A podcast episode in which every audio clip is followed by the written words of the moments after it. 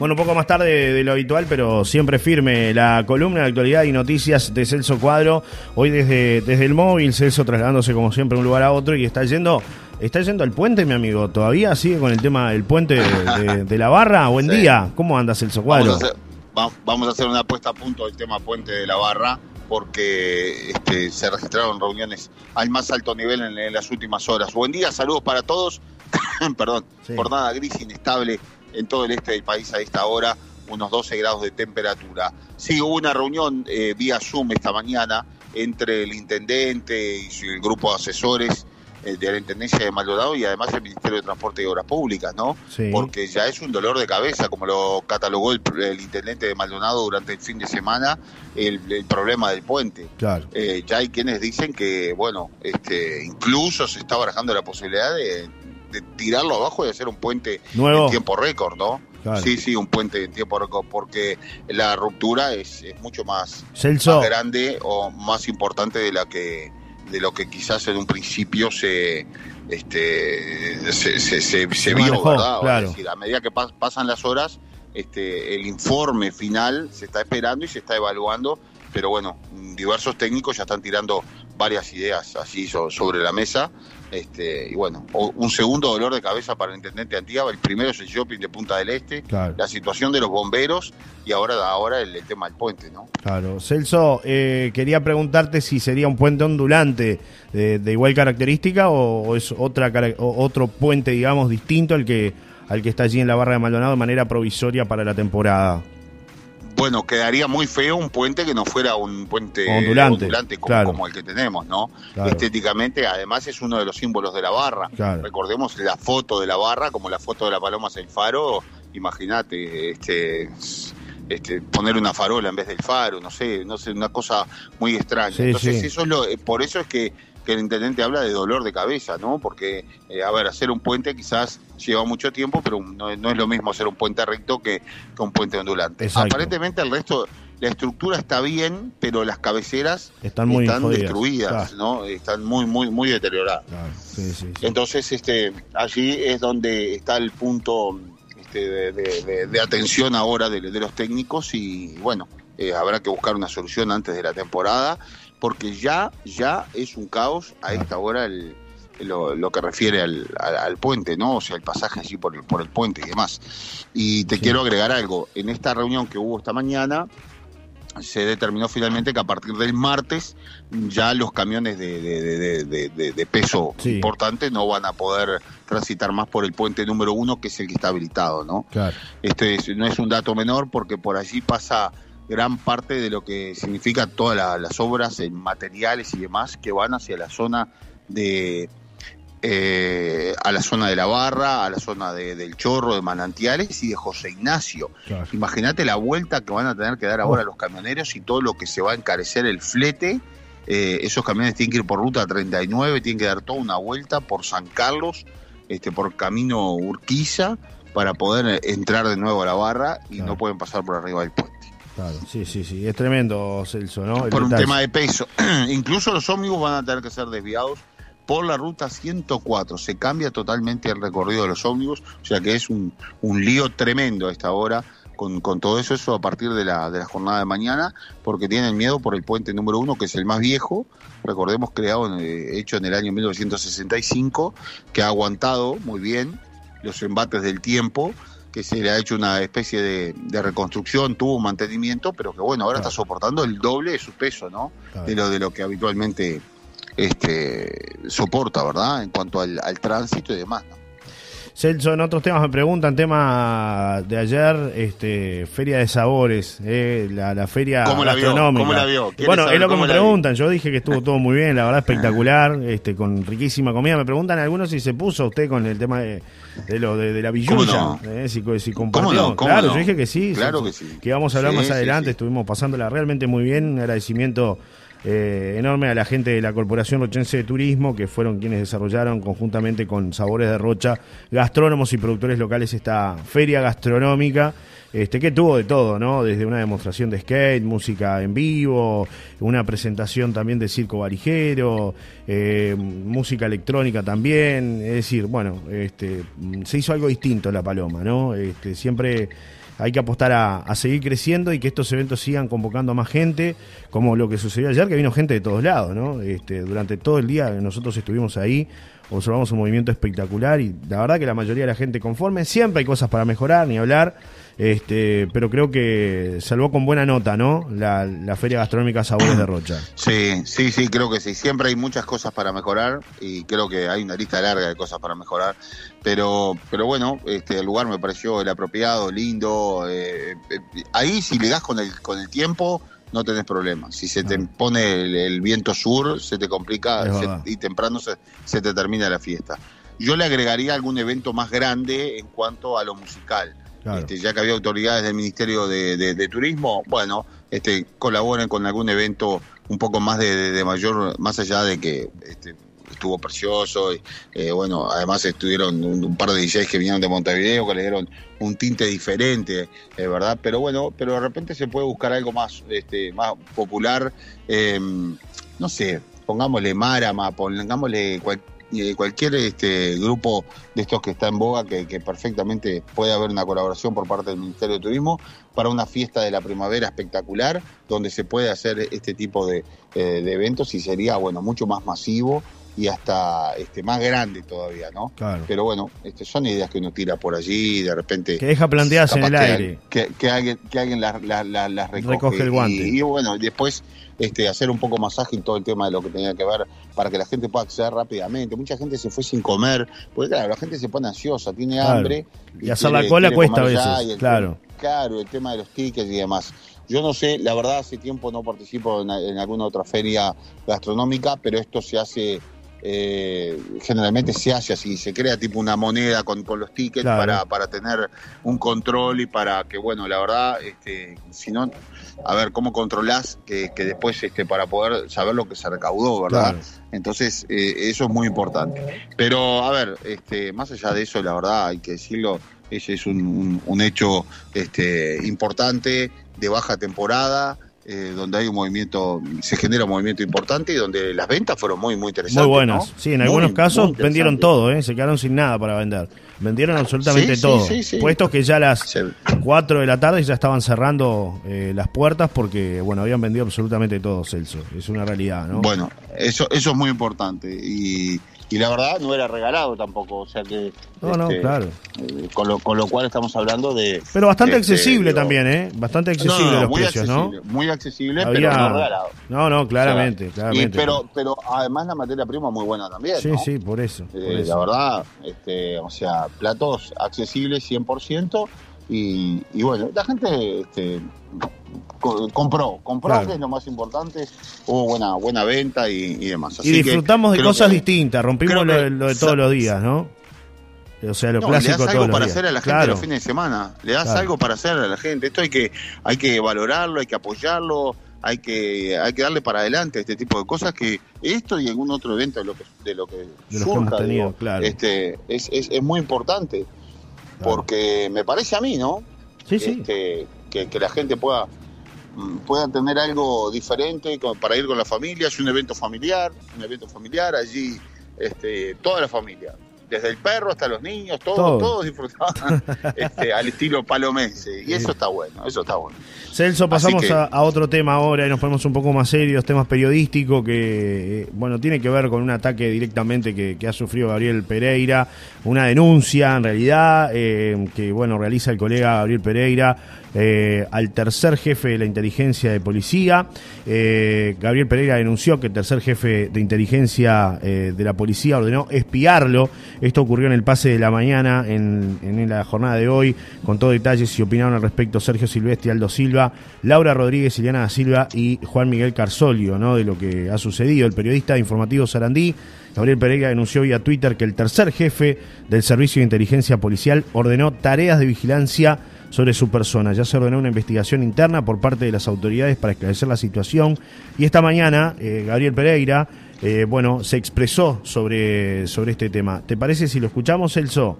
Dale, dale, dale, porque me parece interesante después poder este, comentar algo más. algún, algún comentario sobre, sobre esta situación. Y yo quiero aclarar que el tercer jefe, él se refiere a que el Ministerio del Interior tiene al ministro del Interior, al subsecretario del Ministerio del Interior, después está eh, quien le sigue, que es el puesto de Calabria, ¿verdad?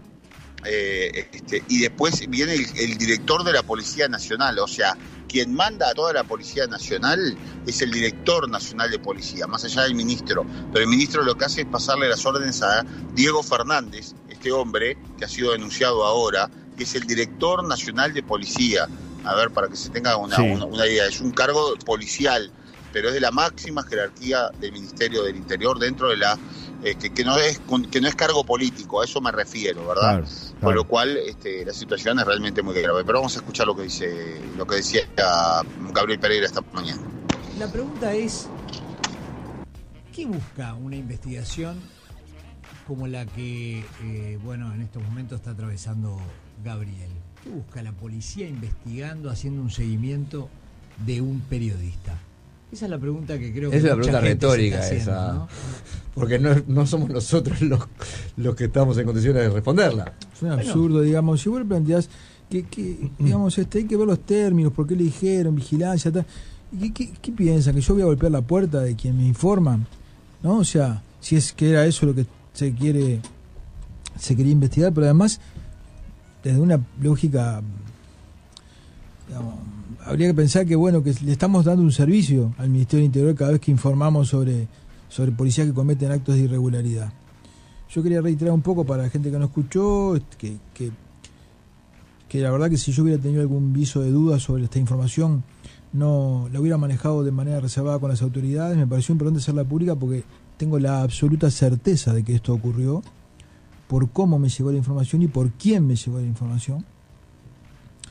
Eh, reitero que la información que me parece honesto decirlo, eh, aunque vaya contra el relato de la, de la verosimilitud, de que el hombre, el policía, que el número 3 de inteligencia es un hombre estructurado, que no se jugaría la personal en un caso así, que solamente recibiría órdenes. En vínculo con eso digo que los mandos políticos del Ministerio del Interior me, me generan la más absoluta confianza. Y vuelvo a decir, sin ánimo de señalamiento ni de acusación, que hay un mando político que es un policía en el Ministerio del Interior, que es el número 4, que es Diego Fernández, director nacional de la policía.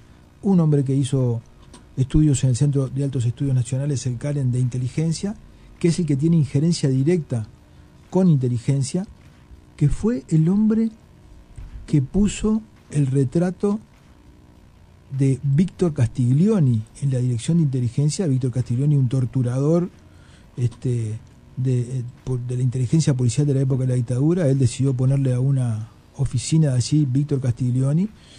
Que eso generó una interna, ¿no? Sí, hubo marcha atrás después, ¿no? Sí, sí, generó, un, y, que, y que el sindicato policial lo califica como, como un nostálgico que reinstaló viejas prácticas.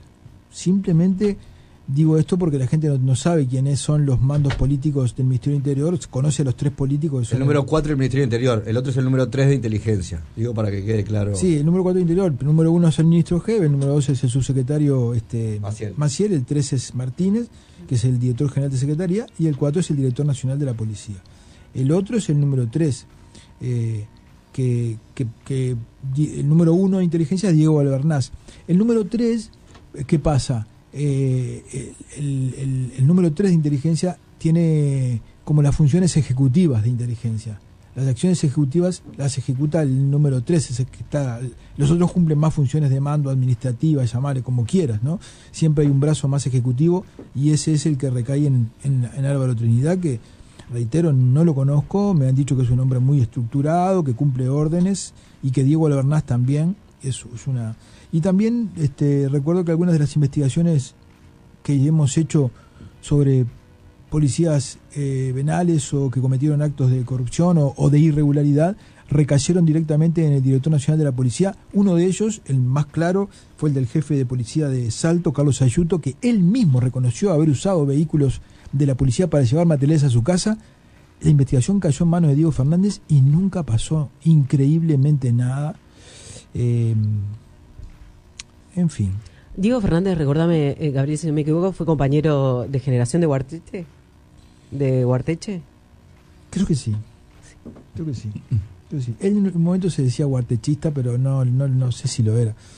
Este, la dimensión entre uno y otro. Pero tenían un vínculo. Sí, puede ser. Sí. ¿Se conocían? No, recuerdo bien, ¿sabes? Puede ser, sí. Yo sabes lo que quería comentar, porque eh, por supuesto que, pegó fuerte cuando nos enteramos de esto, ¿no? Em, hace, hace, ¿Se acuerdan que hace, hace, unas semanas estábamos conversando a propósito de un artículo que salió en determinado medio escrito muy bueno sobre el narcotráfico y no estaba firmado? Sí. Porque justamente es una forma de autodefensa del periodista que investiga, ¿no? hay cosas que mejor no firmarlas porque vos tenés que seguir trabajando, ¿no? Yo lo único que quería mencionar y, es que me llama la atención el poder que tienen ciertos sectores de, de la seguridad para tomar decisiones de este tipo, que naufragó enseguida, ¿no? Pero quién sabe cuántas veces no nos enteramos de lo que pudo pasar en otros ámbitos, ¿no? Y después que hay un detalle que no es ¿No lo están siguiendo, Gabriel? Yo pensé que era Silvestri que lo estaba siguiendo. Cuando llega a la radio estaba parado al ladito de él. Claro. Le estaba haciendo la custodia. Claro, puede ser, es probable. Este, eh, tiene, tiene lomo como para hacerlo. Y, después hay un detalle que, que, que, es importante, ¿no? Eh, que automáticamente cuando le pasa algo así a un, a un compañero, a un colega, los demás o muchos de ellos, en este caso personal, lo digo a título personal, eh, hay una solidaridad inmediata que tiene que ver con, la fuente laboral, ¿no? El hecho de, ah, mirá, viene por acá, bueno, ahora somos dos que estamos en el tema, y somos tres, y cuatro, y cinco, y no va a ser tan fácil investigar a, a 20 o a 30. Aparte, qué aburrido. seguirme a mí, de estás a laburo, laburo, un aburrimiento, pobre tipo. Sí, yo creo que, en ese sentido este tipo de prácticas es, inadmisible en democracia respecto a periodistas, algo que Gabriel estuviera metido en algo eh, jodido, pero eso no es lo que hace justamente la inteligencia. Eh, eh, lo que me sorprende es la torpeza de quienes están a cargo de la inteligencia. Porque si van a seguir a, a alguien y a los dos días ese alguien se enteró, algo está fallando, ¿no? Y me preocupa también el hecho de que se están agregando elementos tecnológicos para, para investigar. Hay un nuevo guardián allí sobre, sobre la mesa, una nueva versión que permite llegar más allá, sobre todo en lo que hace a los aspectos eh, digitales. Y por lo tanto, en manos de quién caen esas herramientas. ¿no? es, el problema no es la herramienta, sino quién la usa. Claro. Bien, Celso, hasta ahí parte de lo que de lo que están expresando los colegas con respecto al testimonio de, Gabriel Pereira, ¿no? Lo que él dijo esta mañana en, el pase de la mañana, luego de Informativo Sarandí. Eh, bueno, es tremendo lo que cuenta, ¿no? Es tremendo, es tremendo. Y me quedo con lo que dice Carsoglio, ¿no? ¿En qué manos está la inteligencia del Uruguay? Claro. ¿No? Sí, sí. Porque, este. se ordena una investigación de los tres días, el periodista se cae. lo están investigando. Claro, se cae el tema, una cosa, una, una cosa de loco, ¿no? Esto es una cosa de loco. Además, sin, sin intervención, recordemos que para hacer una intervención, para hacer un seguimiento, para hacer una intervención telefónica, precisás eh, la anuencia de la justicia, ¿no? Exacto. La anuncia de un fiscal, el fiscal es el que la ordena, pero se la pide al juez para dar mayores garantías, ¿no? O sea, este, el Poder Judicial absoluto y el y, la fiscalía eh, enterada de, la situación. Y en este caso no ocurrió, o sea, sin garantías de ningún tipo. Una práctica que se hacía este, en la dictadura, sin lugar a dudas. Bueno, y a la prueba está, si escucharon claramente allí, este individuo que coloca o que hace llamar una sala, este, le pone el nombre de un, torturador de la época de, la dictadura, ¿no? O sea, e, este es el número uno de la policía que en realidad es el número 4, como dicen ellos. Pero reitero, es, es el, hombre este, allí a quien la policía, este, a ver, este, de, quien depende la policía, las zonas directas a los jefes de policía, por ejemplo, se las da este hombre, ¿no? Claro, claro. O sea, para que tengan una idea. Por eso es que él ordena esa investigación. Lo que hace seguramente una reunión, un whisky de por medio, y dijo, bueno, este, de boca, este, vamos a, ver qué es lo que está pasando con este con este muchachito que nos está que es como si fuera una este, molestia. una protuberancia una, protuberancia ¿no?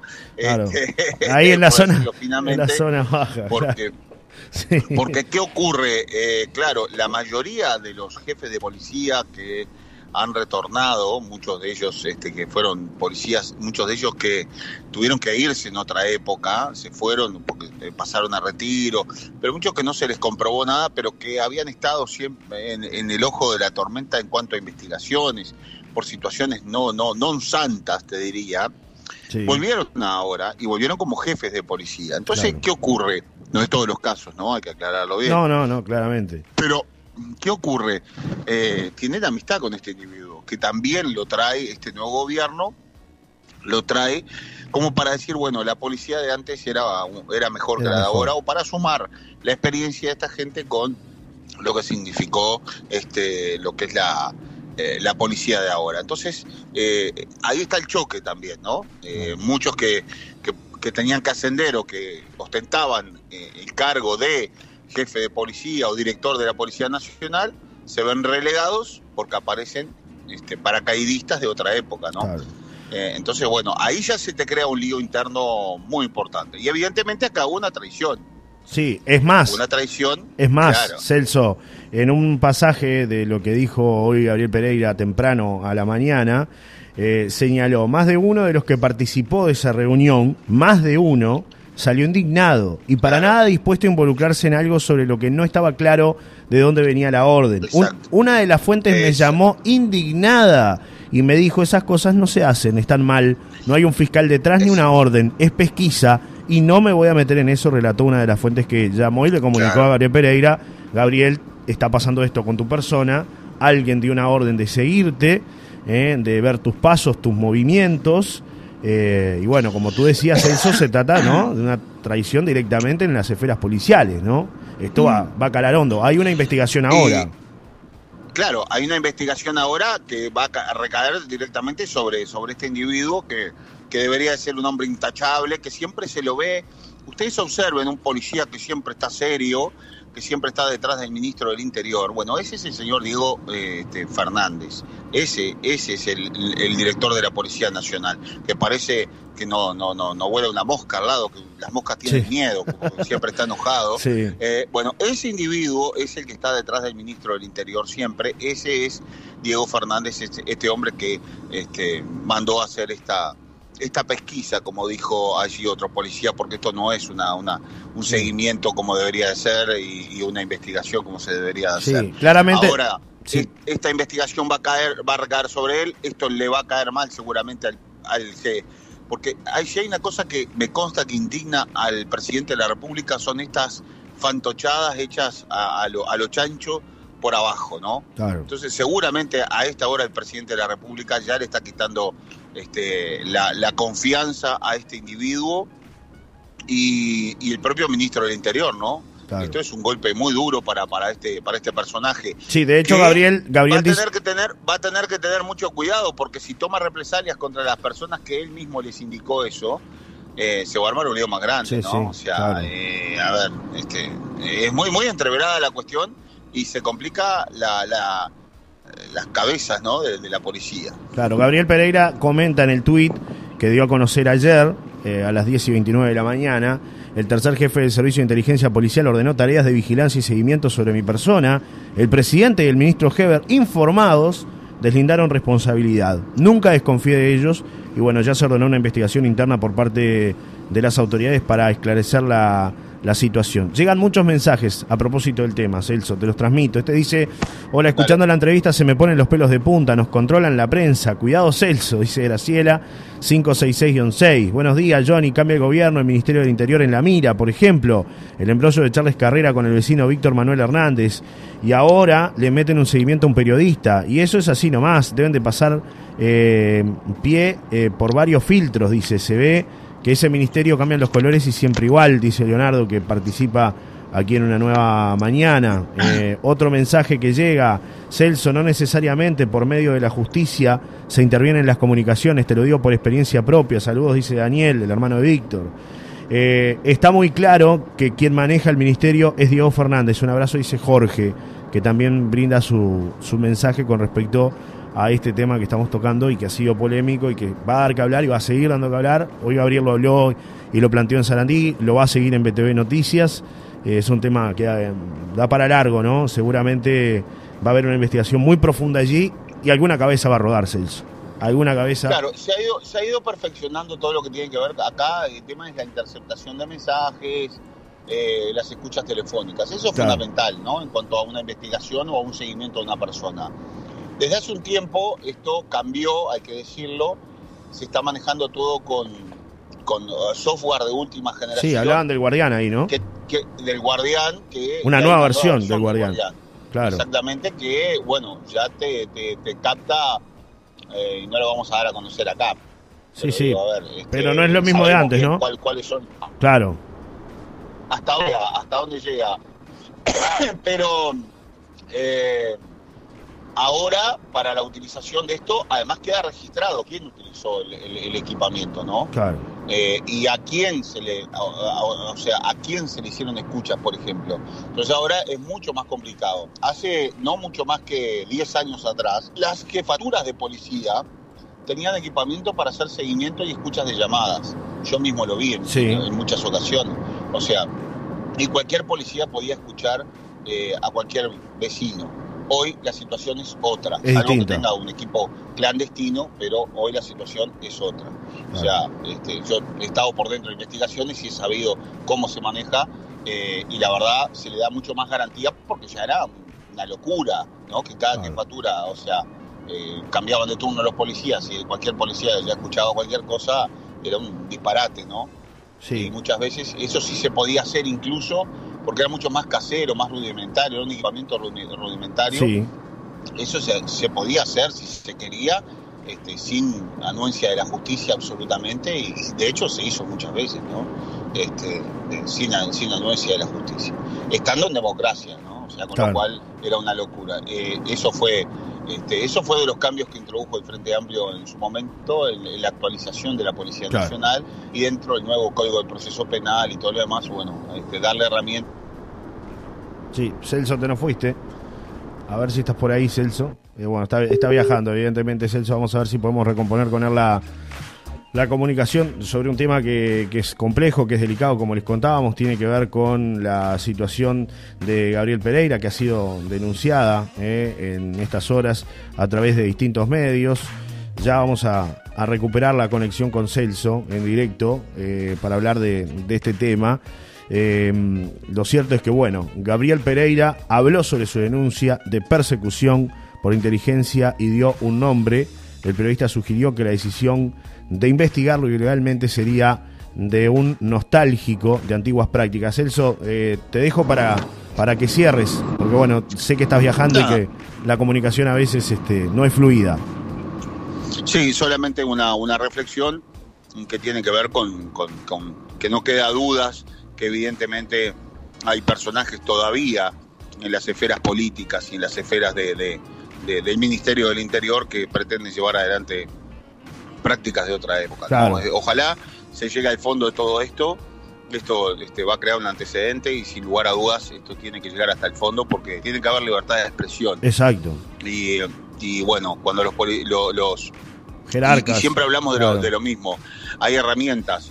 Si yo como periodista difamo a alguien o digo algo que no es cierto, está la justicia.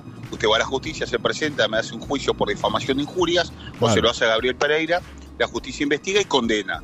Pero no que vaya un policía a hacerse loco y a hacer investigaciones por cuenta propia eh, de este tipo de cosas que, que no se ven desde la época de la dictadura. Claro. Un abrazo. Molesta que se diga la verdad muchas veces, Elso, ¿no? Bueno, lo que pasa es que Gabriel Pereira ha denunciado muchos temas que tienen que ver con, con, altas jerarquías del Ministerio del Interior, personajes que utilizaban en los autos para hacer lo que querían, o sea, a ver, cosas típicas de otra, de otra claro, Y no está mintiendo Gabriel Pereira. Y, y, y, sí, a la prueba está que, que nadie, ningún, juez lo ha condenado por, por difamación de injurias, ¿no? O sea, la ley de prensa nos da las garantías a los periodistas de poder pero también, te condena. Pero también nos condena. Claro. Exactamente. Entonces, con lo cual, acá somos todos iguales ante la ley. Exacto. Y si el periodista miente, es lo que hablamos siempre. Esto no, no, es, no, es, una red social. Si usted escucha que yo miento, va, hace la denuncia, presenta las pruebas y nos vemos en el juzgado. Es así, clarito. Y este hombre, evidentemente, cuando denuncia es porque tiene las pruebas. No, es, ningún, aprendiz, ¿no? O sea, ya sabe cómo funciona el sistema. Y sabe que, y bueno, de hecho ha hecho muchas denuncias y la mayoría de los jefes de policía que han caído, o sea, sí, han eh, sido destituidos. las investigaciones, claro. sí han sido destituidos, exactamente. Muchas gracias y hasta luego. Sí, sí, totalmente. Bueno, solidaridad Con, Gabriel Pereira que pueda pasar este momento difícil en su profesión, porque además eh, muchas veces se pretende tratar de callar al periodista, ¿no? Eh, silenciar a la prensa, que no hablen, no digan nada de este tema, no, no se puede hablar. Yo creo que acá pero es lo que más allá de eso, más allá de eso, Johnny, lo que busca la policía cerrar los caminos. Las altas jerarquías. Claro, cerrar los caminos. No, no, es, saber quién le está pasando. Exacto, cerrar los caminos. cerrar los caminos. ese es el punto. Porque si usted tiene un informante que constantemente le está dando la información de primera mano, bueno, eh, lo que quieren, a lo que quieren llegar es cerrar el camino y que se, que se cierre esa canilla, ¿no? O que se, o que se apague ese teléfono celular que está dando datos todo, todo el tiempo, ¿no? Es lo que se pretende. Absolutamente, absolutamente. Está ahí. Es saber en definitiva quién pasa la información. Y me quedo con el punto de Aldo, ¿no? Una vez que pasa algo con un colega, todos nos alineamos cuando no hay realmente herramientas suficientes para darse cuenta de que estamos ante una situación de un, colega que es perseguido de manera injusta, ¿no? Este, al instante todo, todo el, mundo del periodismo este, tratando también de, de, bueno, de sostener ¿no? a ese colega que la está pasando mal por, por esta situación. Esperemos que se pueda resolver pronto y que ruede la cabeza de que tiene que rodar, ¿no? Evidentemente el responsable, la persona que, que, bueno, hizo esto pensando de que no iba a pasar nada, de que quedaba todo en silencio y bueno, termina siendo un, un gran escándalo, ¿no? A nivel de la policía, a nivel del Ministerio del Interior, con la prensa. Terminemos con la impunidad. Un abrazo. Un abrazo, Celso. Hasta mañana.